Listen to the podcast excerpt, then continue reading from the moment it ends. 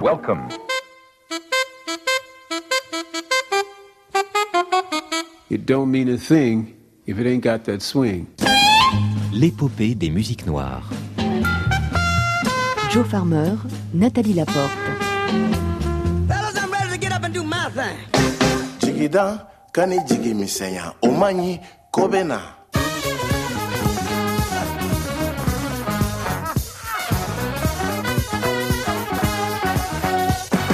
it's okay.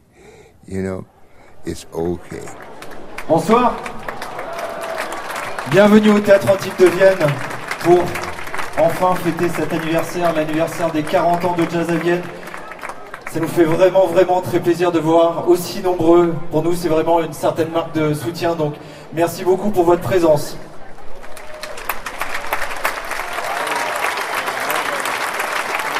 Après l'Afrique, le Brésil, ce soir, on part sur notre terre de musique. On part direction Cuba. L'un a été repéré par Joe Zawinul, l'autre a été découvert par Quincy Jones. Ensemble, ils ont vraiment une seule chose à défendre, une seule passion, c'est la musique afro-cubaine et le jazz. Ça promet vraiment d'être explosif. Merci de faire un tonnerre d'applaudissements pour Alfredo Rodriguez et Richard Bona.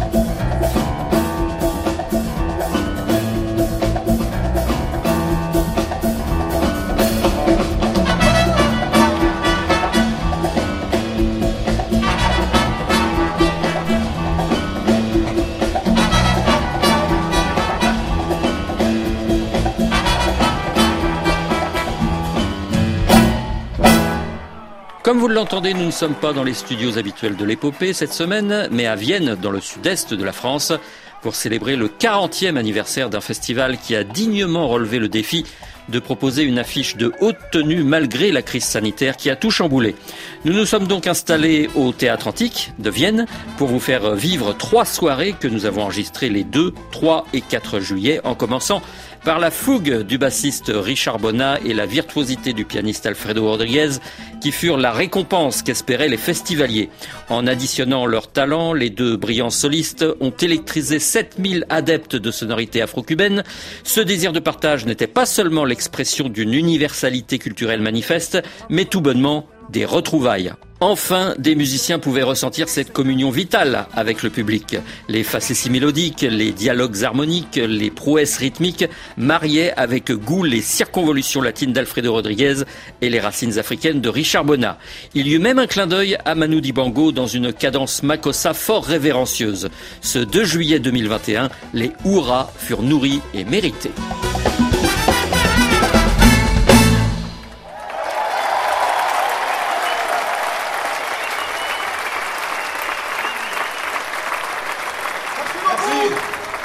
Comme je vous le disais il y a un instant, c'est un vrai bonheur d'avoir à notre micro l'illustre bassiste, chanteur et compositeur Richard Bonnat. Merci d'être avec nous. Merci Joe. Vous n'êtes pas venu tout seul ici à Vienne. Est-ce que vous pouvez nous présenter votre acolyte? Eh ben, je suis venu avec euh, mon petit frère, l'excellentissime Monsieur Alfredo Rodriguez. Bonjour, comment ça va? Ça va bien? Oui. Je suis, je suis enchanté. euh, Oui, non. je suis enchanté, ouais. Bah, I forgot the other part. C'est pas Il est grave. enchanté, voilà. Je suis enchanté. Un garçon Je content. J'aimerais savoir comment vous vous êtes rencontrés tous les deux. We met around 10 years ago. Nous nous sommes rencontrés il y a dix ans grâce à notre mentor, le célèbre Quincy Jones. Il donnait un concert à Montreux en Suisse et il m'a parlé de Richard Bonnat. C'est amusant, j'ai retrouvé récemment une vieille photo d'une des premières prestations que Richard et moi avions données à Hong Kong en 2011. Cela veut dire que nous n'avons cessé de jouer ensemble depuis une décennie. Votre duo fait des étincelles sur scène. Euh, Qu'est-ce qui vous rapproche? D'après vous, Richard Bonnat, diriez-vous que vous avez un parcours parallèle? Ben un peu parce qu'on a quitté un peu plus ou moins notre racine pour s'installer aux États-Unis et aussi euh, on a un mentor commun qui est Quincy. Donc comme il a dit, euh, on s'est rencontrés il y a 11 ans à peu près à Montreux. Et depuis ce moment, donc, euh, on, tourne souvent ensemble plusieurs projets différents, que ce soit en duo, que ce soit souvent en trio là avec un, un groupe avec les, les les percussions et tout. Et c'est toujours un plaisir de jouer avec lui aussi. Il faut pas oublier, il est cubain. Mon background est africain, donc quelque part, qu'on le veuille ou non, on a un peu plus ou moins notre destin, la racine de notre destin est liée, voilà. Vous répondez en quelque sorte à la prochaine question, donc ça tombe bien, j'étais sur le point de vous dire, vous êtes tous deux issus d'une petite ville, vous avez tous deux franchi les frontières, vous avez séduit euh, Quincy Jones et vous jouez une musique d'inspiration africaine. C'est ça. Incroyable. Donc on a plus ou moins le, le même parcours, mais même venant géographiquement. Il vient de Cuba, moi je viens d'Afrique, mais il reste quand même que on a la musique dans le sang. Et voilà, on se retrouve à jouer. euh, D'ailleurs, il est cubain et moi je suis l'afro. Donc ça fait l'afro-cubain. Ça c'est le vrai afro-cubain. D'ailleurs, euh, j'aimerais savoir comment est né chez vous euh, ce goût pour les musiques afro-cubaines, Richard Bonnat Gamin déjà, quand j'arrive en ville, les musiques afro-cubaines, sans être un castriste, fan de Fidel Castro, il y avait quand même une politique euh, culturelle euh, incroyable.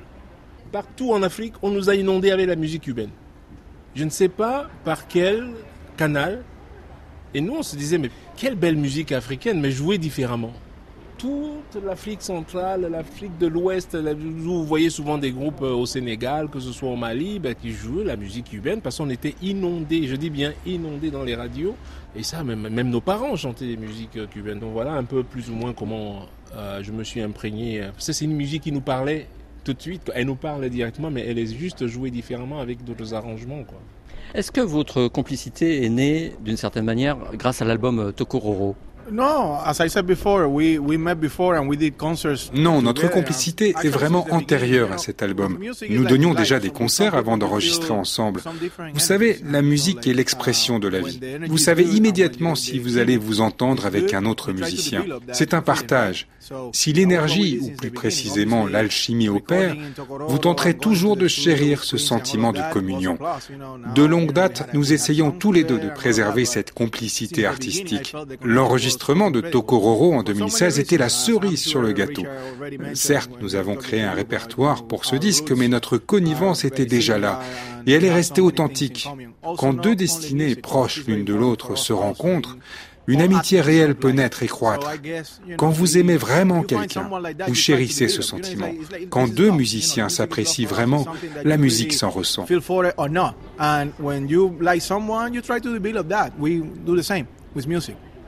Tokororo était antérieur à votre propre projet Mandekan Cubano, qui est paru, si je ne dis pas de bêtises, en 2018. 2016. Le temps passe très vite. Est-ce que c'est lié justement tout ça Tokororo, Mandekan Cubano Ouais, c'est plus ou moins lié. Moi, c'est une musique qui me parle depuis mon enfance et mais de plus en plus maintenant, euh, c'est vraiment mes projets sont très cubains et j'en suis arrivé à une conclusion de faire des choses qui me fassent plaisir, simplement quoi. Et jouer avec lui, c'est un plaisir et, et les projets que je fais maintenant sont uniquement liés au plaisir, franchement. C'est l'essence même qui définit la musique quoi. C'est celle du cœur quoi. L'album avec euh, Mandekan Cubano s'appelait Héritage. Est-ce que c'est votre credo à tous les deux, c'est-à-dire euh, préserver un héritage? C'est aussi une manière de préserver un héritage. Ça, définitivement. Et moi, je suis le gardien même du temple. Je suis devant la porte. Personne ne rentre, personne ne sort. Est-ce que malgré vos différences culturelles, vous parvenez à vous comprendre immédiatement euh, lorsque vous jouez ensemble? Oh, you have to adapt. You're a human being. You have to adapt to different situations. But obviously, music. Il faut évidemment savoir s'adapter aux différentes situations, mais la musique est un peu notre langue maternelle. C'est en tout cas le meilleur moyen pour nous de dire qui nous sommes et de nous comprendre l'un l'autre. Quand je joue du piano et quand Richard se met à la basse, nous nous comprenons immédiatement, même si nous venons de pays différents. Même si nous sommes de générations différentes, même si nous n'avons pas eu la même éducation. Cela importe peu. Quand nous jouons ensemble, si le courant passe bien entre nous, la musique coulera comme une rivière. C'est le pouvoir de la musique.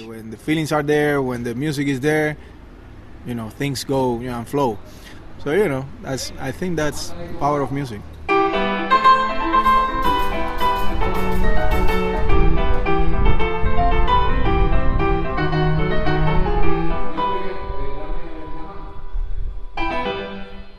Alfredo Rodriguez, euh, vous êtes le fruit d'une éducation euh, classique, euh, Bach, Stravinsky, Richard Bonnat, ce sont davantage les traditions africaines et le jazz qui vous animent.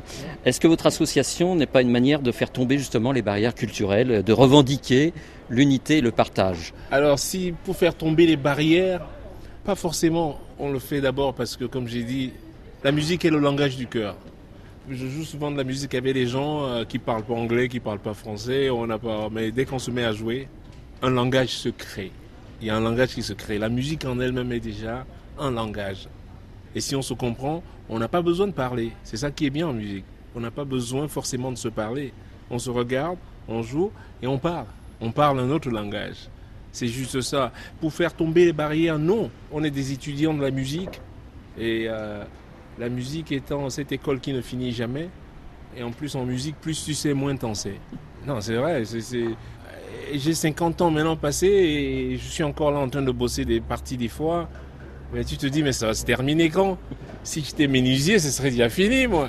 Encore que si je suis un menuisier curieux,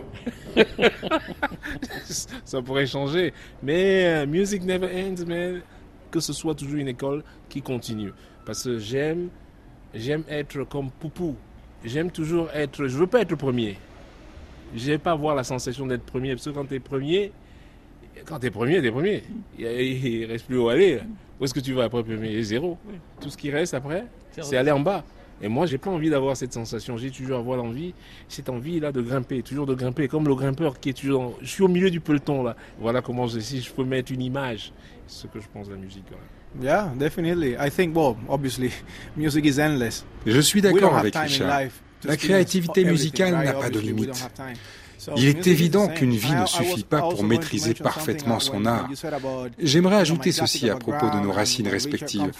Je pense que la diversité est essentielle dans ce monde trop étriqué. Rendez-vous compte que deux personnages comme nous, issus de cultures très différentes, parviennent à s'entendre comme larron en foire est juste incroyable la force fédératrice de la musique y est forcément pour quelque chose. On ne se connaissait pas, mais la musique nous a unis. Nous ne parlions pas la même langue, mais la musique nous a unis. Ce message d'unité doit être transmis à travers vos ondes. C'est important. Tâchez de vous comprendre et d'accepter les différences, car la diversité est une force qui peut faire naître un monde plus harmonieux et apaisé. C'est peut-être un cliché de dire cela, mais la musique et l'écoute peuvent apporter la paix. Si à notre petit niveau nous pouvons apporter notre pierre à l'édifice, pourquoi devrions-nous nous en priver Une fois sur scène, nous avons le pouvoir de délivrer un message de tolérance et ainsi nous donnons un peu plus de sens à notre mission première.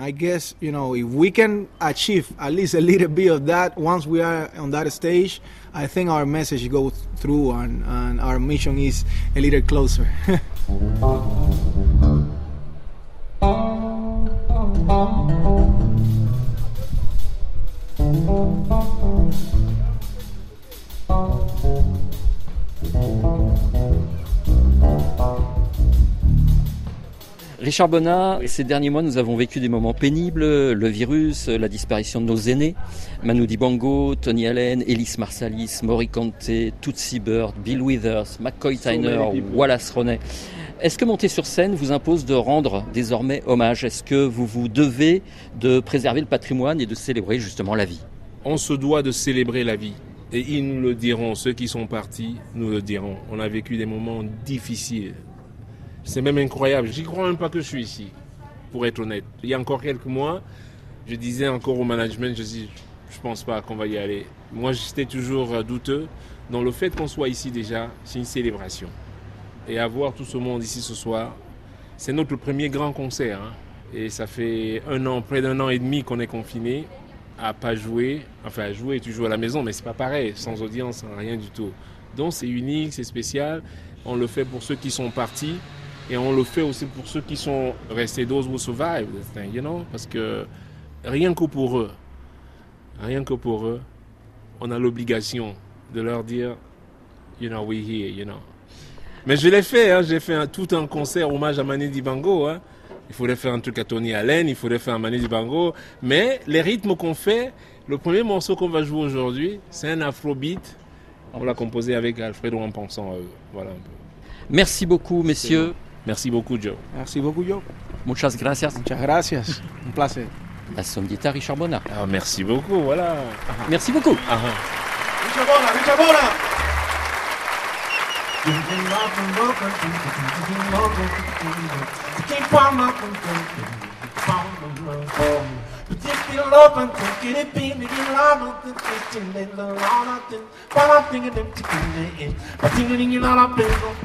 tingling a lap, on the tingling a lap, tingling a lap, let go. Bikin nekin de la motin de luna, dans la tour d'un homme combattant. Il est lentil de la motin de luna, manin belle kuna, bando.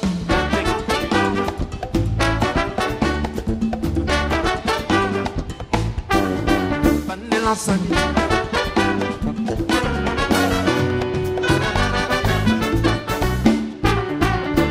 Sunny sunny Oh mana Oh mana. Eh Vanilla sunny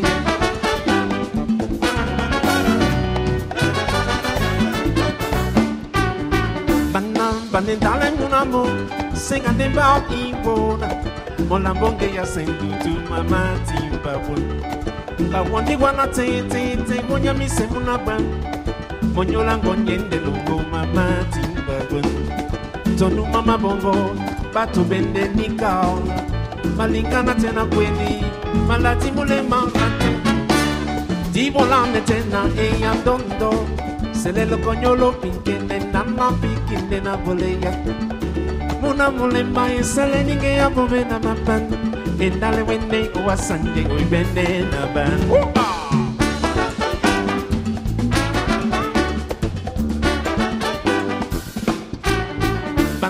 passa ninguém.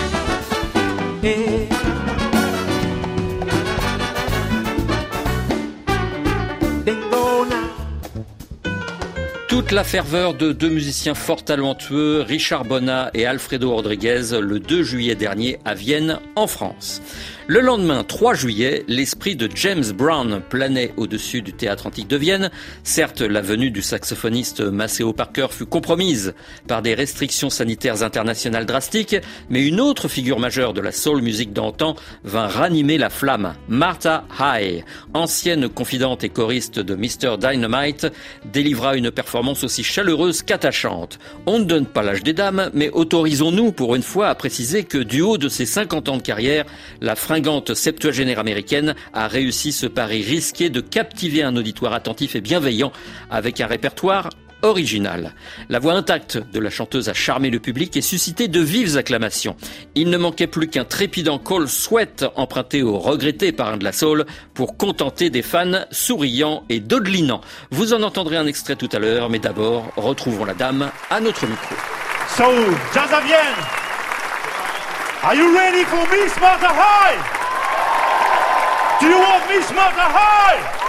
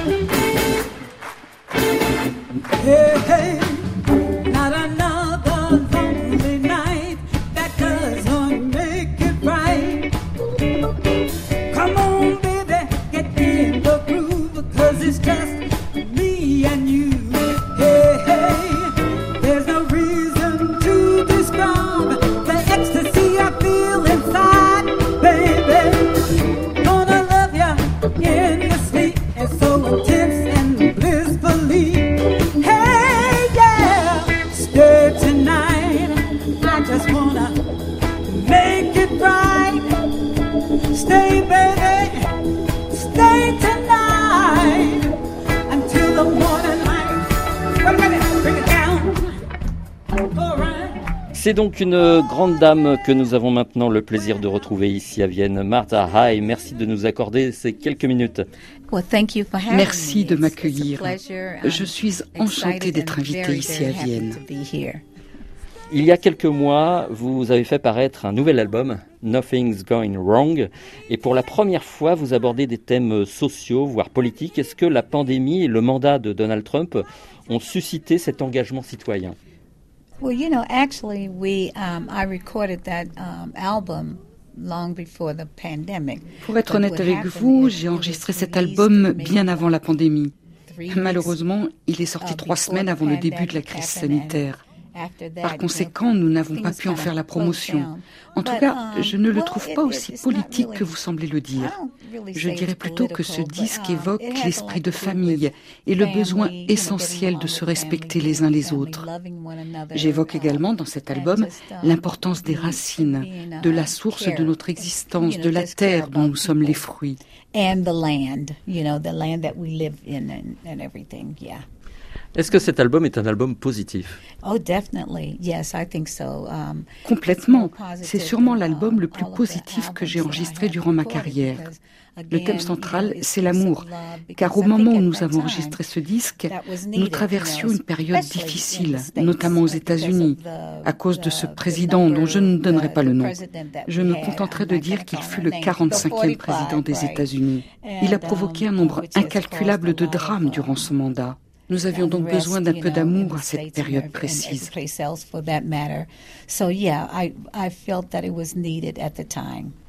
Au fil des années, vous avez vécu euh, des moments de tension sociale, notamment avec euh, James Brown, et pourtant, je n'ai jamais senti d'aigreur ou de rancœur dans vos propos.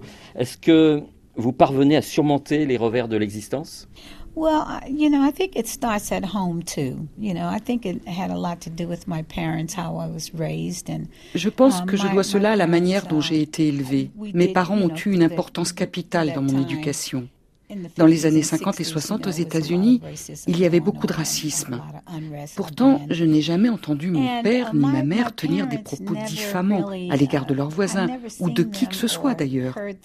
J'ai donc grandi de manière innocente, sans que l'on ne me parle de racisme ou de différence, alors que la ségrégation était tristement la norme à cette époque. Pour moi, le meilleur moyen de s'entendre avec ses contemporains, c'est de chercher la paix et non la guerre. Certes, ce ne sont que des mais ils proviennent de ma foi sincère en l'homme.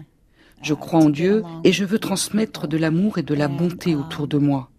De toute façon, je suis bien trop vieille pour changer d'état d'esprit.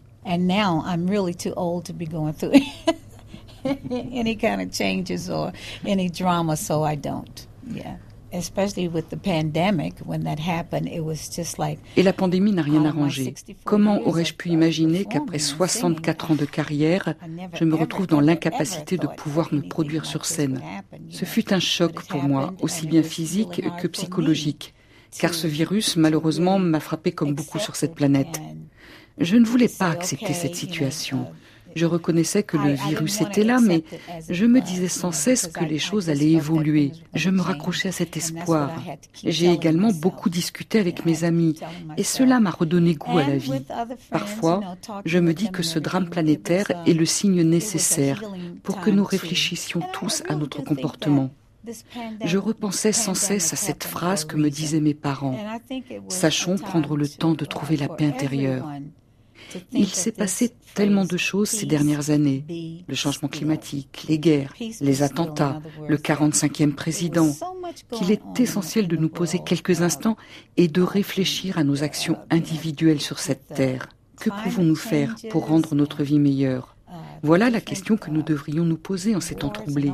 Nous avons eu l'opportunité unique pendant cette pandémie de passer plus de temps en famille. Ne gâchons pas cela.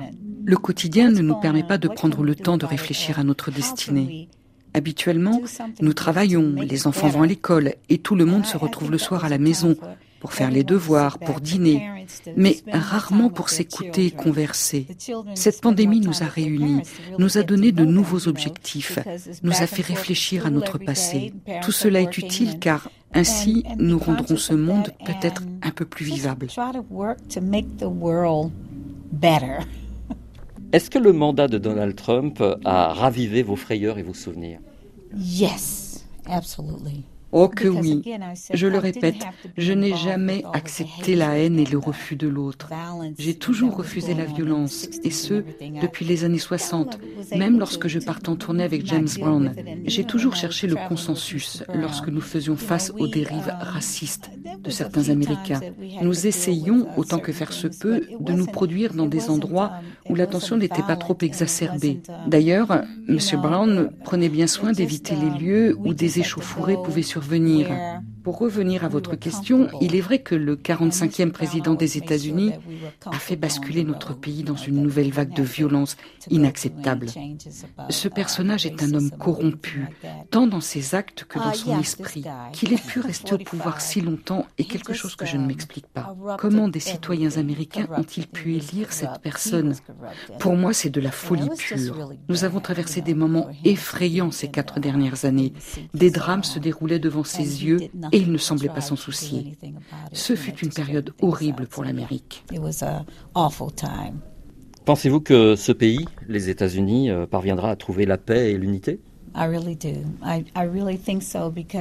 Oui, je le pense, car notre président actuel, dont j'ai le plaisir de donner le nom, le président Joe Biden, cherche vraiment à apaiser les esprits et à aller de l'avant.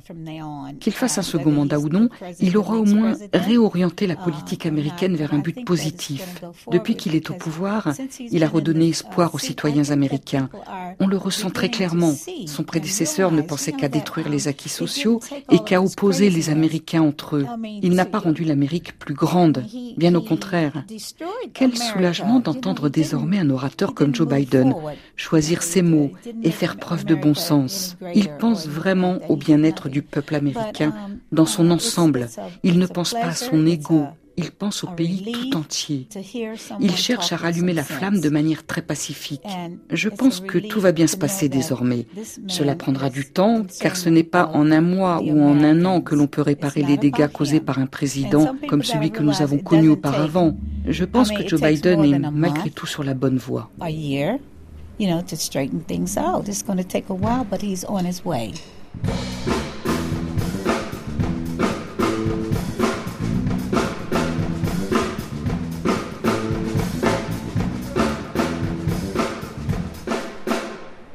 Martha High, vous avez choisi de vivre désormais en Europe, précisément en Espagne. Pourquoi? Pour fuir justement la violence des États-Unis?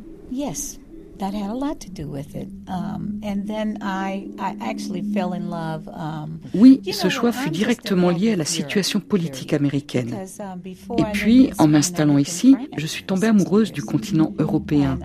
Vous savez, avant de déménager en Espagne, j'ai longtemps vécu en France. J'apprécie l'importance que vous attachez à la culture et au patrimoine. Je me promène souvent dans les rues des villes de France et je remarque tous ces bâtiments qui n'ont pas bougé depuis des siècles. Cela me fascine. Malheureusement, j'ai dû rentrer aux États-Unis récemment à cause de la crise sanitaire, mais je prends toujours plaisir à revenir ici, en Europe, où il fait bon vivre. Mon seul souci, c'est de pouvoir désormais faire des projets. Ce virus a transformé notre rythme de vie et nous ne pouvons penser qu'à l'instant présent. Tout est beaucoup plus compliqué aujourd'hui pour se projeter dans l'avenir.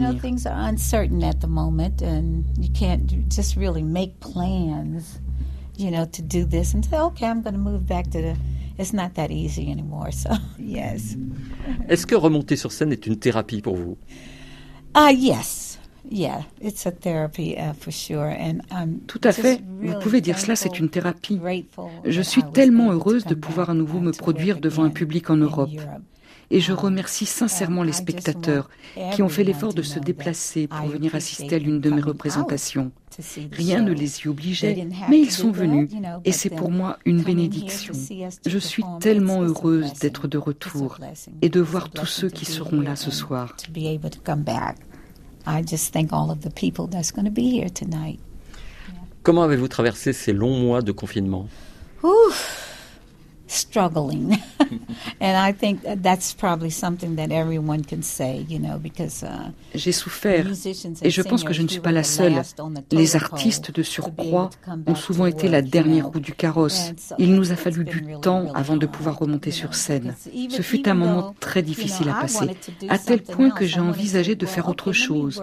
Mais comme nous étions tous confinés, envisager une autre activité ne changeait rien aux problèmes. J'ai donc passé des moments difficiles et je suis d'autant plus heureuse de pouvoir reprendre ma vie d'artiste.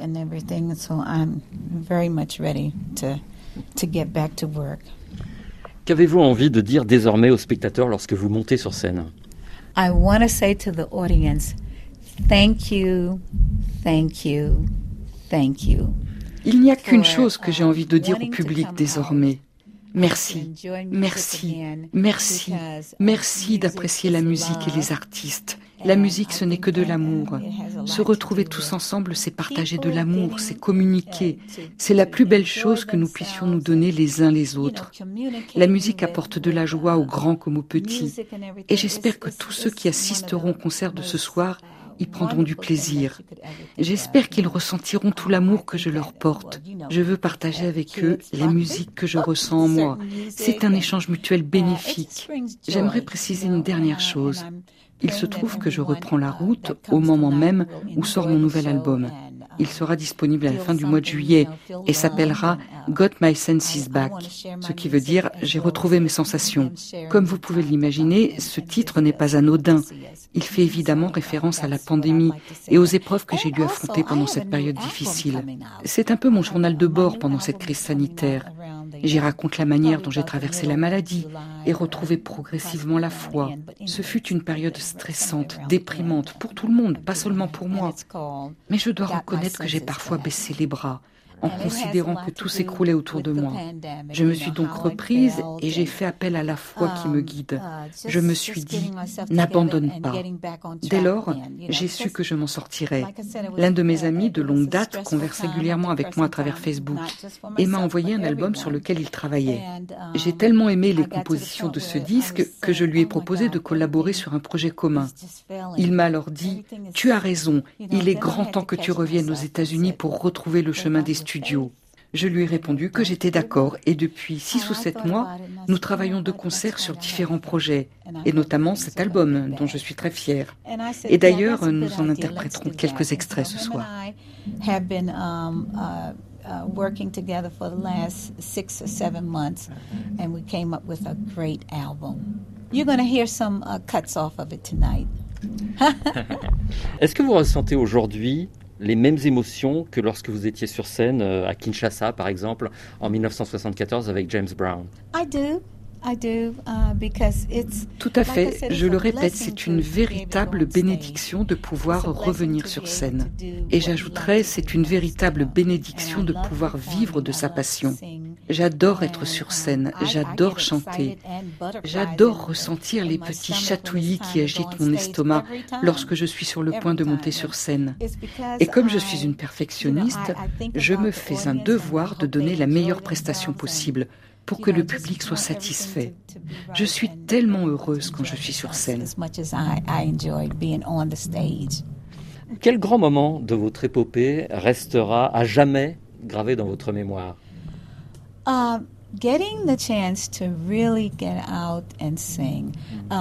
Ce dont je me souviendrai longtemps, c'est juste ce plaisir de chanter que j'ai découvert alors que je n'avais même pas intégré mon premier groupe, les Jewels. À l'époque, j'écoutais beaucoup Bo Diddley, mais je n'étais pas très certaine de vouloir suivre cette voie musicale-là. Puis, j'ai rencontré quatre chanteuses nommées les Jewels. Elles avaient déjà enregistré quelques 45 tours, mais leur musique me paraissait très différente de tout ce que j'avais entendu auparavant. Lorsque j'ai intégré ce chœur gospel, j'ai eu le sentiment que j'étais à ma place. J'étais convaincue que je devais suivre cette voie artistique.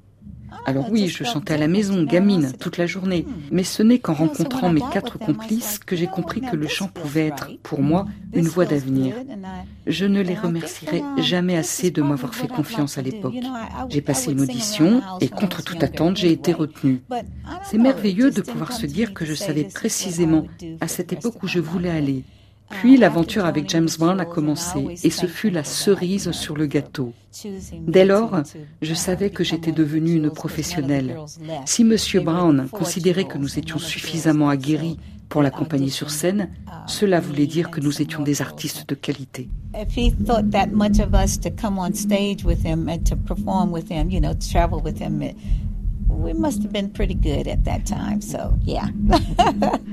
Martha Hay, je vous souhaite une excellente santé et je vous remercie de votre disponibilité. Oh, thank you. Thank you for coming. And um, I appreciate this very much. And I hope that all of you enjoy the show tonight. I hope so. Merci beaucoup. Thank you. Merci beaucoup.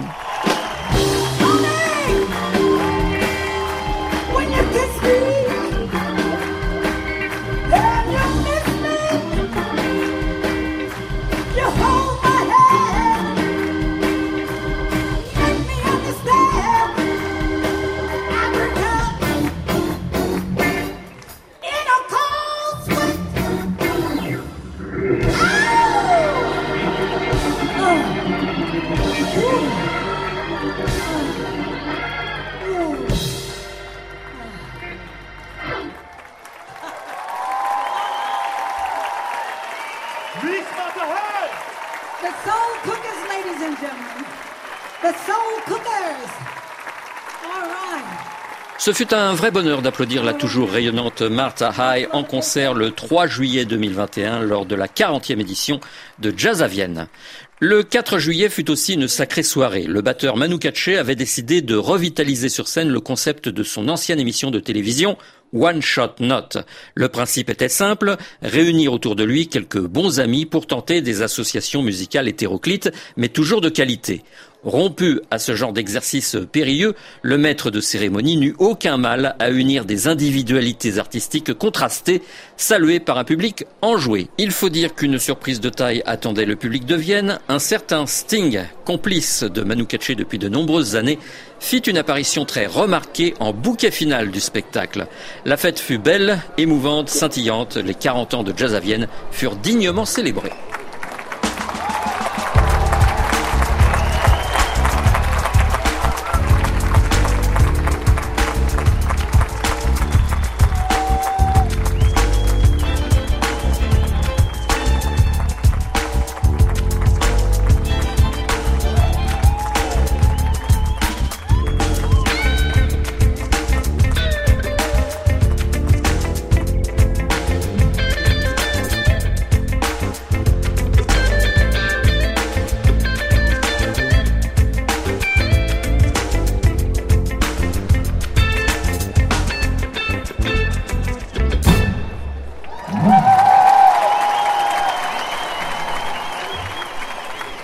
C'est donc euh, Manu Katché que nous avons maintenant le plaisir de retrouver à notre micro. Merci du temps que vous nous accordez.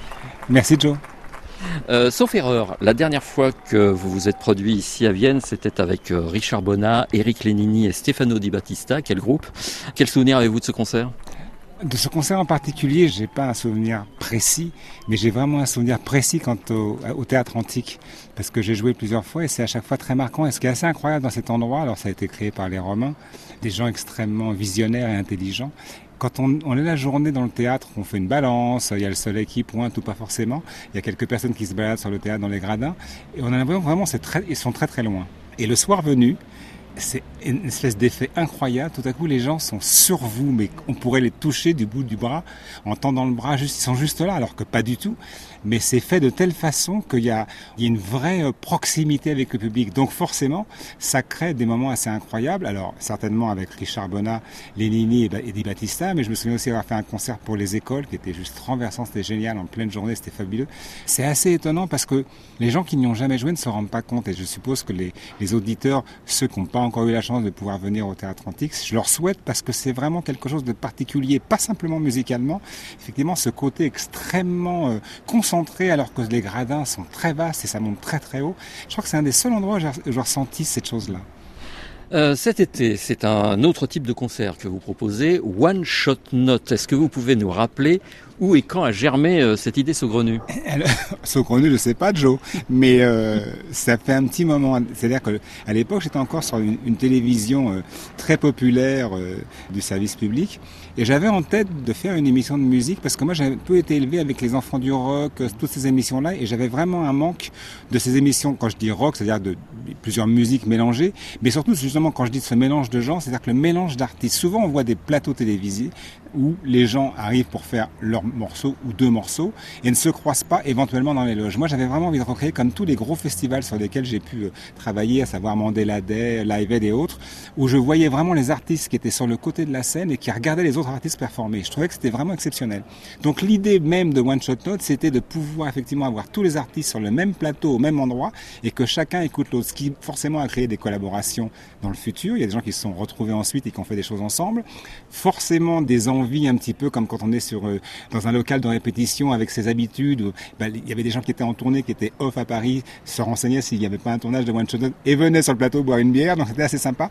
C'était principalement une rencontre de musiciens avec un échange. Et l'idée d'avoir effectivement pas mal d'artistes différents, j'avais toujours dans ma tête c'est toujours ce qui m'a un petit peu guidé de me dire voilà il y a des gens dans ce monde qu'on adore des références et puis il y a des jeunes auteurs compositeurs qu'on connaît pas forcément et c'est difficile pour eux de s'inscrire de se rendre visible. Et je me suis dit dans une émission de télé publique on va pouvoir effectivement si on met un chef de file X pouvoir prendre un jeune émergent qui va forcément le rencontrer, donc que ça va forcément influencer, en tout cas lui donner des idées, et par rapport au public découvrir. Donc c'était pas on découvre des talents, mais c'était vraiment une espèce de filiation naturelle. Et dans les styles que je pouvais inviter un Yann Garbarek et derrière avoir The Kills. Et je trouvais que c'était intéressant parce qu'on en avait pour tous les goûts. Donc c'était vraiment quelque chose d'assez éclectique, c'était vraiment une volonté de ma part. J'ai vraiment insisté auprès d'Arte et ça a fonctionné. Donc c'est devenu One Shot Note, une émission télévisuelle, pendant 4 ans. Je crois qu'on a reçu 286 artistes moi, c'était une très belle époque. Alors, je vais pas dire que, après, j'ai essayé de recommencer, c'était compliqué. Il y a eu une petite levée de bouclier, et je pense que vous en avez fait partie, Joe, des journalistes qui avaient vraiment envie que ça revienne. C'était compliqué parce que la télé, entre-temps, a évolué. On est sur le web aujourd'hui, j'ai pas dit mon dernier mot. Est-ce que vous considérez que les artistes, globalement, restent souvent dans leur zone de confort, dans leur chapelle, et qu'il faut les bousculer? Complètement. C'est pour ça que je trouve que sans festival, alors en France, il y en a quand même pas mal. Alors là, on a la chance, après cette année extrêmement complexe pour l'ensemble de la planète hein, et principalement aussi pour les, les, artistes. Là, on a la chance de pouvoir rejouer. Donc c'est vrai que c'est un plaisir immense, intense, c'était nécessaire parce que tout le monde tournait en rond. Et j'ai toujours ressenti cette chose-là en faisant les festivals depuis un petit moment, et pas forcément simplement des festivals jazz, mais des, même des festivals rock. Il y a des rencontres. Et les festivals, pour moi, sont le socle de l'évolution culturelle. C'est-à-dire que dès l'instant où vous êtes sur un festival, vous entendez, peut-être pas forcément à côté, vous entendez un truc qui se passe, oh ça m'intéresse, vous y allez, vous écoutez, vous découvrez quelque chose, de fait vous vous renseignez, et ça vous donne des idées. Alors que quand on fait une salle, bon, bah, il y a un artiste programmé, il y a de moins en moins, vous le savez, Joe, de première partie, malheureusement. Donc les gens n'ont pas vraiment la chance d'écouter d'autres choses. Mais là, je trouve qu'effectivement, pour moi, le socle même de l'évolution musicale contemporaine, ce sont les festivals. Donc sans festival, je pense qu'on va un petit peu se manger le nez, c'est-à-dire que c'est vraiment nécessaire à l'évolution musicale parce que les genres se mélangent. Est-ce que votre éclectisme a été un avantage ou un inconvénient dans ce monde si formaté? Alors il est devenu formaté, moi je ne suis pas tout jeune non plus, donc j'ai connu cet ancien monde. Au tout début, on va dire qu'on comprenait pas trop ce que je voulais dire parce que ça semblait un peu euh, bizarre de pouvoir s'adapter, en tout cas exister dans des genres différents. Alors je peux pas tout faire, attention bien entendu. Hein. Il y a des musiques que j'écoute, que j'apprécie, mais que je ne pourrais pas jouer. Mais c'est vrai que j'ai, moi je suis formé à la musique classique, j'ai appris le conservatoire dès le départ, donc c'est vrai que j'ai une écoute particulière comme batteur, en général des musiques que je peux entendre autour de moi. Donc c'est vrai, je pense que ça m'a vraiment formé dans mes aptitudes et dans ma manière d'écouter et de comprendre. Et c'est vrai qu'en grandissant, alors je devais certainement proposer à la batterie des choses que certaines personnes ne devaient pas comprendre parce que j'étais influencé bah, peut-être par tout à coup la musique brésilienne ou la, tout à coup la musique euh, des Gnawa ou tout à coup euh, la musique celtique. Mais toutes ces musiques-là sont importantes et je pense qu'elles font partie de moi. Et encore une fois, je pense que c'est lié avec ce que j'ai fait. C'est pas par hasard One Shot Note de vouloir encore programmer des genres différents parce que c'est ce que j'aime. On peut pas se retrouver dans une musique aujourd'hui. Il y a pas, ça n'existe pas. Je pense qu'on est, on est en résonance avec des musiques. Donc il n'y a pas de bonne de mauvaise musique. C'est simplement celle qui vous touche. Et il y a beaucoup de choses encore aujourd'hui, on dit ouais, ça s'appauvrit. Je crois pas. Je pense qu'il y a des choses magnifiques, formidables, toute une jeune génération qui crée des trucs incroyables. Donc, il faut vraiment essayer d'être le plus riche dans la proposition, dans la visibilité. Et moi, le, canal unique me gêne beaucoup.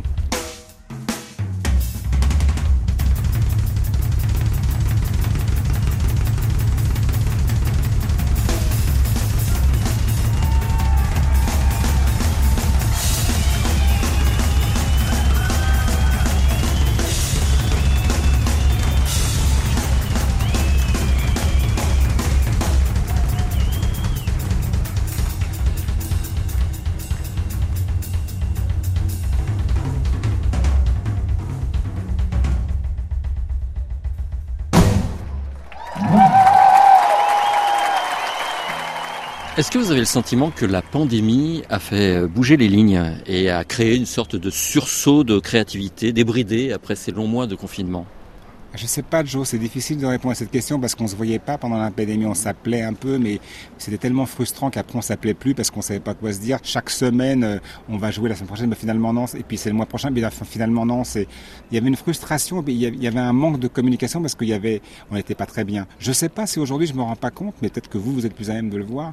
Si effectivement il y a eu un sursaut de créativité pendant cette pandémie, je suis pas certain parce que quand on crée, c'est quelque chose qui nous appartient pas. Il y a un moment, il y a d'un coup il y a une réaction, on a envie d'écrire un bouquin, un disque, de peindre, etc. Là, on a été un petit peu enfermé de force. Donc, c'est psychologiquement, c'était plus difficile à gérer. Alors, moi, j'ai essayé d'écrire. Au début, je n'avais pas du tout. J'ai mis peut-être deux bons mois pour essayer. De... Et je suis même pas sûr du résultat.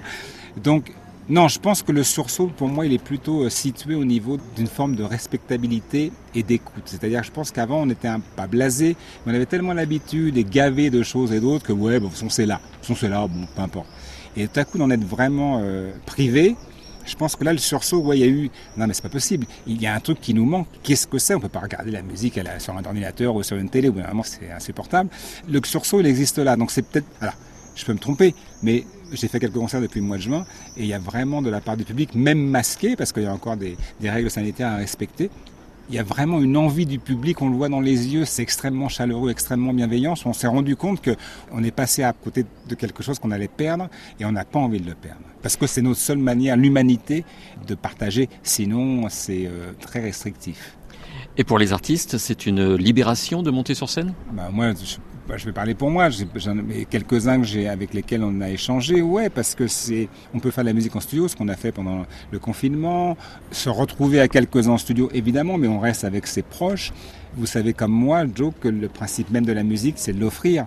Et je dis souvent sur scène, quand on fait de la musique, encore une fois, ce sont des résonances, ça résonne avec le public. Le public vous renvoie ses propres vibrations avec lesquelles vous jouez, vous leur renvoyez, etc. etc. Donc c'est une espèce de rebalance, sans cesse, sans cesse, sans cesse, et ça marche. Il faut y aller, il faut offrir, il faut donner, il faut être ouvert. Et si on est à l'écoute de ça, c'est extrêmement riche et c'est extrêmement jouissif. Et c'est vrai que quand vous dites une libération, j'ai même pas le mot, mais parce que c'est excessif de se rendre compte à quel point le public et nous avions besoin de ça, ça nous a beaucoup manqué, une fois sur scène, c'est explosif explosif de joie, de retrouvailles. Enfin, c'est assez basique finalement comme mm. sentiment. On, on, vient tous de là et on a besoin de ça parce que c'est le principe de l'humanité. C'est-à-dire que sans l'autre, on n'est pas grand-chose. Donc la musique ne peut pas se faire seule dans sa cave et en studio, devant son ordinateur. Je pense que la musique, elle est destinée à quelque chose. Ça résonne de partout, ça se promène et toutes ces vibrations-là, tout à coup, sont réunies. Et quand ça se passe bien, quand c'est le bon moment, quand souvent on dit les planètes sont alignées, là, c'est formidable. Qu'en est-il de The Scope, votre groupe actuel? Est-ce que vous allez reprendre la route après One Shot Note Alors The Scope, on a, on a arrêté évidemment pour la pandémie. L'album était sorti en 2019. Là, on a repris depuis mi-juin, on a pas mal de concerts, évidemment, parce qu'il y a finalement tout le monde s'active, on se dit non, non, mais nous, euh, on est dispo, tout le monde est dispo. Bien sûr, on va continuer, absolument. Alors, ça ne veut pas dire que je vais pas euh, évoluer, parce que j'aime bien écrire des choses, et, euh, et, là, je me sens un peu plus prêt, j'ai pas mal de choses dans ma tête, donc je pense que le de scope va évoluer. Mais néanmoins, là, pour l'instant, on tourne encore, je pense qu'au moins jusqu'en 2022 avec The Scope. Et One Shot Note, comme vous le disiez, One Shot Note, on a effectivement repris le titre et le contenu de ce que je faisais à la télévision pour le proposer sur scène dans les festivals. Parce que je trouvais que c'était bien effectivement d'avoir un plateau où il y avait plein de gens qui passaient et qui collaboraient. Mais ça veut dire que le groupe qui vous accompagne pour ce One Shot Note, ce sont les musiciens de The Scope. Euh, est-ce que c'est le backing band de The Scope?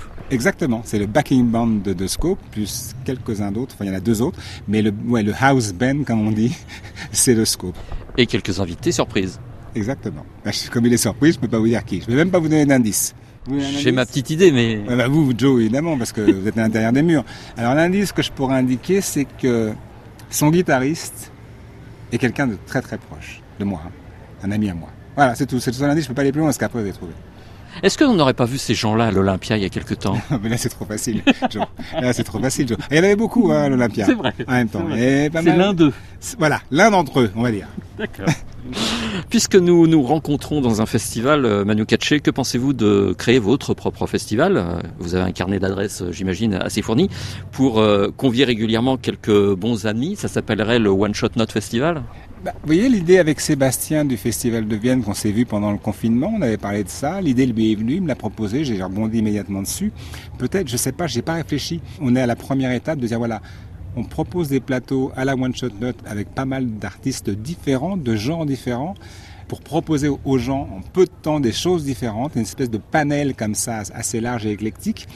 J'en suis pas à me dire je vais monter mon festival, j'ai pas cette envie-là pour le moment, mais en tout cas de pouvoir exister avec ce genre de plateau-là à la One Shot Note, je trouve que c'est quand même assez enrichissant. On en reparle à la prochaine interview? D'accord. Ça marche. Merci Manu. Merci, de rien. Merci Joe. Pour notre plus grand plaisir, pour le vôtre immense, parce qu'il a répondu présent immédiatement pour le festival Jazz à Vienne, Sting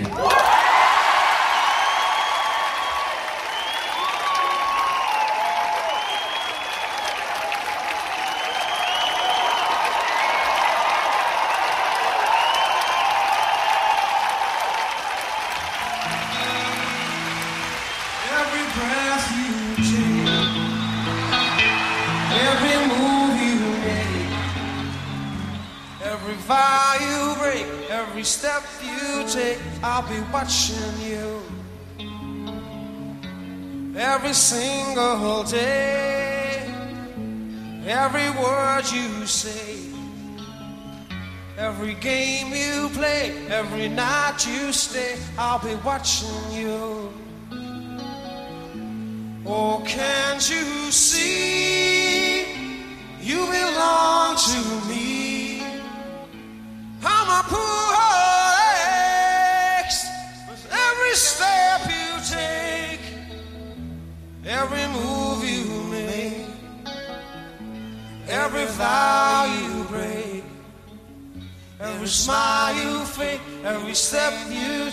I'll be watching. C'est sur ces notes échappées du théâtre antique de Vienne le 4 juillet dernier que nous allons nous quitter. Merci aux équipes de Jazz à Vienne d'avoir rendu ce reportage si vivifiant. Merci à Valentin Mazuret pour son concours technique de dernière minute. Et mes félicitations à Nathalie Laporte qui, une fois de plus, s'est démultipliée pour réaliser brillamment cette émission pleine de rebondissements. La semaine prochaine, c'est un écho du festival Jazz à Jouan que vous découvrirez. Ce rendez-vous estival majeur fête cette année son 60e anniversaire. Toutes les plus grandes figures de l'épopée des musiques noires s'y sont produites, de Ray Charles à Miles Davis, en passant par Ella Fitzgerald, John Coltrane ou Sonny Rollins. La 60e édition a débuté le 9 juillet dernier et se poursuit jusqu'au 20 juillet avec Wynton Marsalis, Kenny Garrett, Gregory Porter, John McLaughlin, etc., etc. Rendez-vous donc la semaine prochaine pour le premier reportage que nous concocterons sur place et d'ici là, passez une bonne semaine. On se retrouve dans 8 jours, dans quelques instants, le journal.